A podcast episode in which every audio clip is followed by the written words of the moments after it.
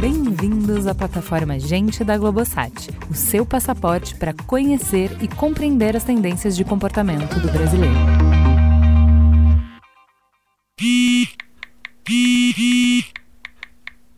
Em novembro do ano passado, a aposentada Iracema Poliquese atendeu aos pedidos da família e comprou um celular.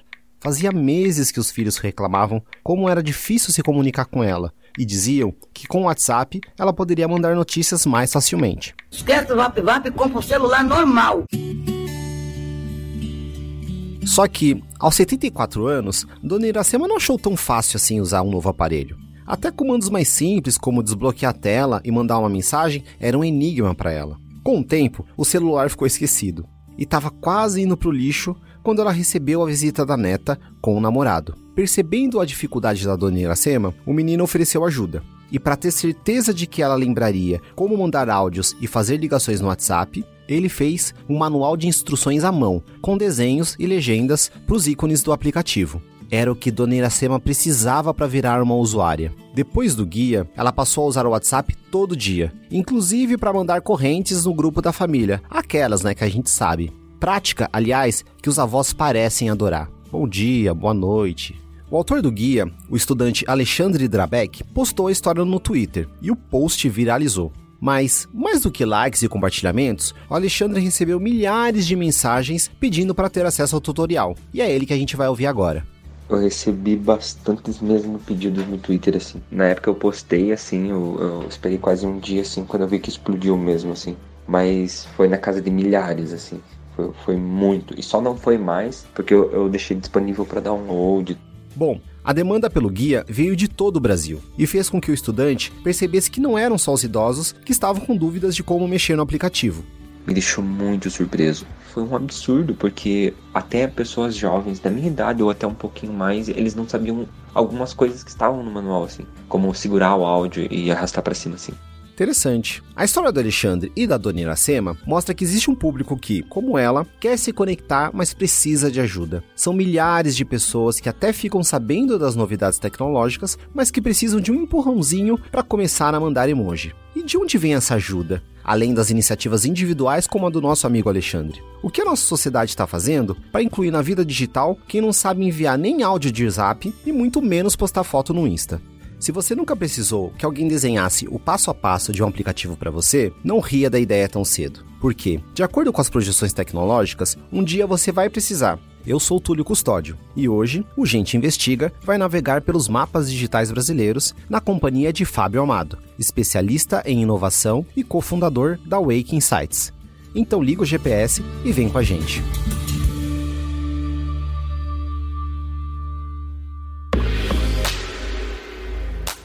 É quase impossível pensar a vida sem internet hoje. Muito do que a gente faz no dia a dia está direta ou indiretamente ligado ao digital. E claramente, algumas pessoas têm mais facilidade com tecnologia, principalmente os mais jovens, uma galera nascida no final dos anos 90. Para essa geração, chamada de nativos digitais, aprender a mexer num aplicativo, por exemplo, é algo quase intuitivo. Afinal, eles cresceram num mundo conectado. Mas e quem teve que se adaptar a esse universo? Como é ser um imigrante quando o assunto é tecnologia? Quando você fala de imigrante, um cara que tem que sair do país dele da noite pro dia porque estourou uma guerra, por exemplo, esse cara ele sai da cultura dele, ele sai da linguagem que ele tem no dia a dia e ele é obrigado a aprender tudo do zero no dia seguinte. Então, vida de imigrante não é fácil. Então, quando a gente pega, por exemplo, essa galera que tem que do dia para noite aprender ou reaprender a fazer alguma coisa, só que no meio digital, é muito complexo.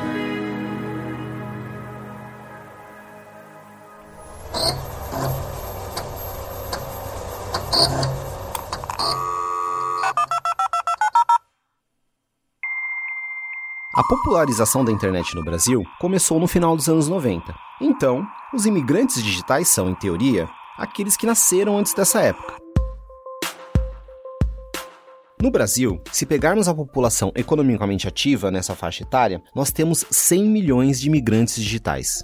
Economicamente, isso é muito importante porque hoje em dia, muitas das empresas, principalmente essas também, imigrantes digitais que nasceram antes dos anos 90, elas estão numa cobrança gigante do mercado de inovação, de gerar uma percepção inovadora e também num processo de digitalizar os processos internos e serviços direto para o consumidor, né? E como essa pressão é tão grande para eles, eles estão meio que mudando os serviços, as interações com o cliente final sem tanto planejamento. Então isso faz com que o, o, corte seja muito brusco perante ao cliente, ao consumidor ali no final. Então, quem tem um perfil extremo lá de imigrante, que não é tão familiarizado, não tem tanta facilidade com o meio digital, acaba sofrendo muito. Essa corrida para se digitalizar está na raiz dos empreendimentos do novo milênio. Aos poucos, a tecnologia vai tomando conta de coisas simples na rotina do brasileiro, como chamar um táxi, pagar uma conta ou até pedir comida. E no meio dessa maratona, quem não acompanha as mudanças acaba ficando para trás. E para entender como os imigrantes digitais viram usuários, a Wake Insights fez uma pesquisa com mais de 250 brasileiros dessa faixa etária. Os resultados apontam para um três tipos de perfis.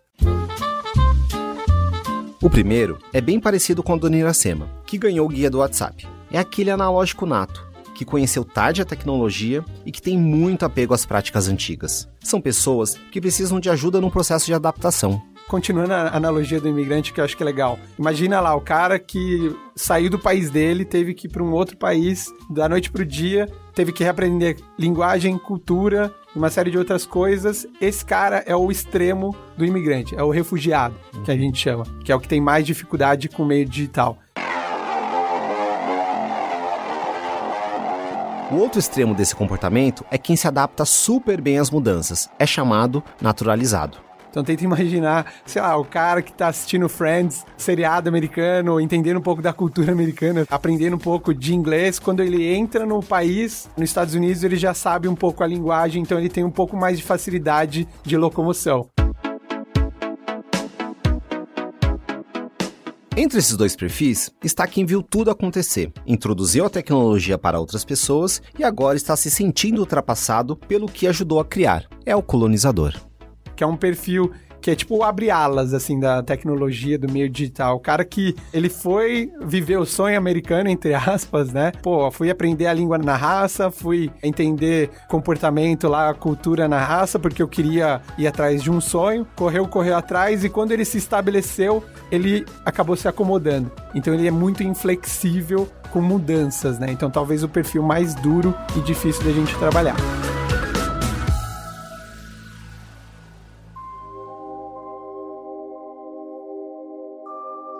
Para entender como cada perfil age, imagina eles sendo apresentados a um aplicativo de banco para pagar boletos e movimentar conta.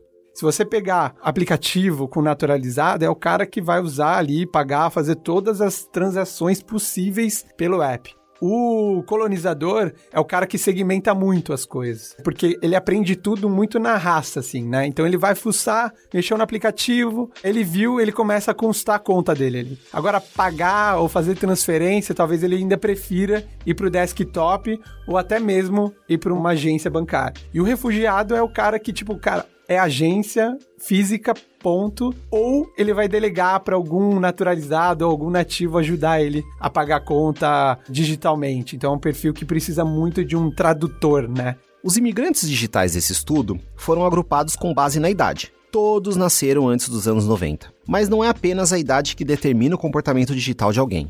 No Brasil, há jovens que têm pouco ou nenhum acesso à tecnologia por questões financeiras. Segundo uma pesquisa recente, 33% dos domicílios brasileiros não têm internet em casa. Na zona rural, só metade da população está conectada. As desigualdades na oferta de acesso pode definir a forma com que certos grupos interagem com a rede. Uma coisa que eu costumo sempre dizer é que, tipo, o Fábio, aqui eu, naturalizado, da classe média, branco e que teve acesso à internet e à tecnologia, faz com que o Fábio, que nasceu no meio rural, na, numa comunidade X, que não teve esses mesmos acessos, cara, se comportem digitalmente completamente diferentes, né? Embora os imigrantes digitais vivenciem a tecnologia de formas e contextos diferentes, o fato é que, em algum momento da vida, eles são confrontados com o novo. E quando isso acontece, cada perfil reage de um jeito. No estudo, o naturalizado aparece como um grande fã de tutoriais no YouTube. Ele sabe procurar o que precisa na internet e vai direto ao ponto. Já o colonizador ele já tem um, um receio de questionar e perguntar para um naturalizado ou nativo, então ele vai tentar fazer tudo sozinho. Ele fuça, fuça, fuça, fuça, então vai acertando, errando, aprendendo, até ele entender como é que funciona. Se ele erra de uma forma muito ruim, que traz algum tipo de trauma, ele já não confia mais na tecnologia. O refugiado, ele aprende muito com a ajuda ou do colonizador, ou do naturalizado, ou do próprio nativo, né? Ele precisa de alguém, precisa de alguma ajuda, mas o mais engraçado é que quando ele aprende alguma coisa, ele costuma usar sempre da forma que ele aprendeu. Então, sei lá, se a gente pede um Uber em três passos, vamos supor, o refugiado aprendeu em oito. De uma forma muito mais complexa, ele consegue chamar um Uber, mas ele consegue. E é assim que ele vai fazer o resto da vida dele e é assim que ele vai ensinar outras pessoas do mesmo perfil.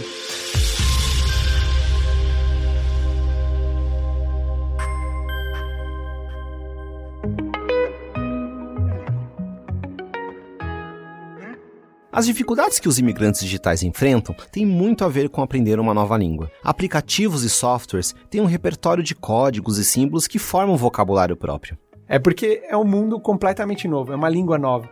Lembra lá do imigrante, ele ainda não sabe falar essa língua, então ele vai precisar de ajuda para tudo. Como qualquer língua nova, quanto mais palavras você aprende, mais você entende o contexto. Mexer em um computador Mac, por exemplo, fica muito mais fácil depois de entender como funciona o iPhone. São os mesmos símbolos. Olhar e não identificar esses símbolos gera uma sensação de não pertencimento, que pode afastar os imigrantes do processo de aprendizado, principalmente os analógicos de carteirinha.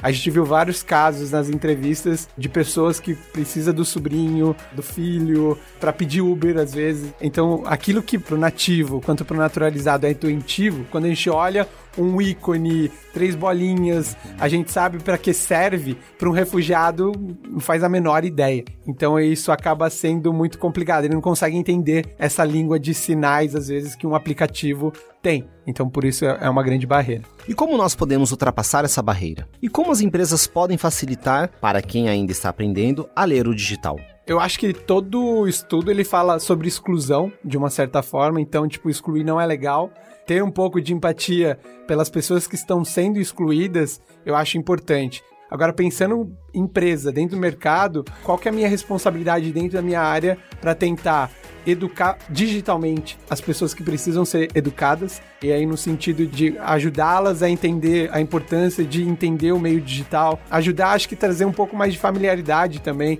O que, que eu consigo dentro do serviço que eu estou construindo? Trazer aspectos familiares visuais, por exemplo. Tem, eu acho que um caso muito legal, que é o do Tempo em São Paulo, né? Que o chatbot dele, o Poupinha, né? Ele emula tão bem um ser humano ali que, tipo, ele recebeu não sei quantos mil Deus abençoe nas mensagens, assim. Então eu acho que a familiaridade que se conecta com as pessoas, né? Essa conexão com todos os públicos vai ser importante no futuro também. Porque, afinal, por mais especialista que a gente seja hoje em dia em tecnologia, é muito possível que um dia esse jogo vire. Se hoje a gente não é um imigrante digital, amanhã a gente vai ser. Então eu acho que a exponencialidade da tecnologia contribui para a gente virar imigrantes de diversos assuntos com mais velocidade ainda. No futuro, uma versão do guia da Dona Iracema pode ser útil até para pessoas como Alexandre, aquelas que hoje produzem os manuais. Com as mudanças cada vez mais aceleradas na tecnologia, ser imigrante ou nativo vai depender do que está em jogo nas fronteiras do conhecimento. A única certeza daqui para frente é que a gente vai ter que viajar sempre com dicionário no bolso.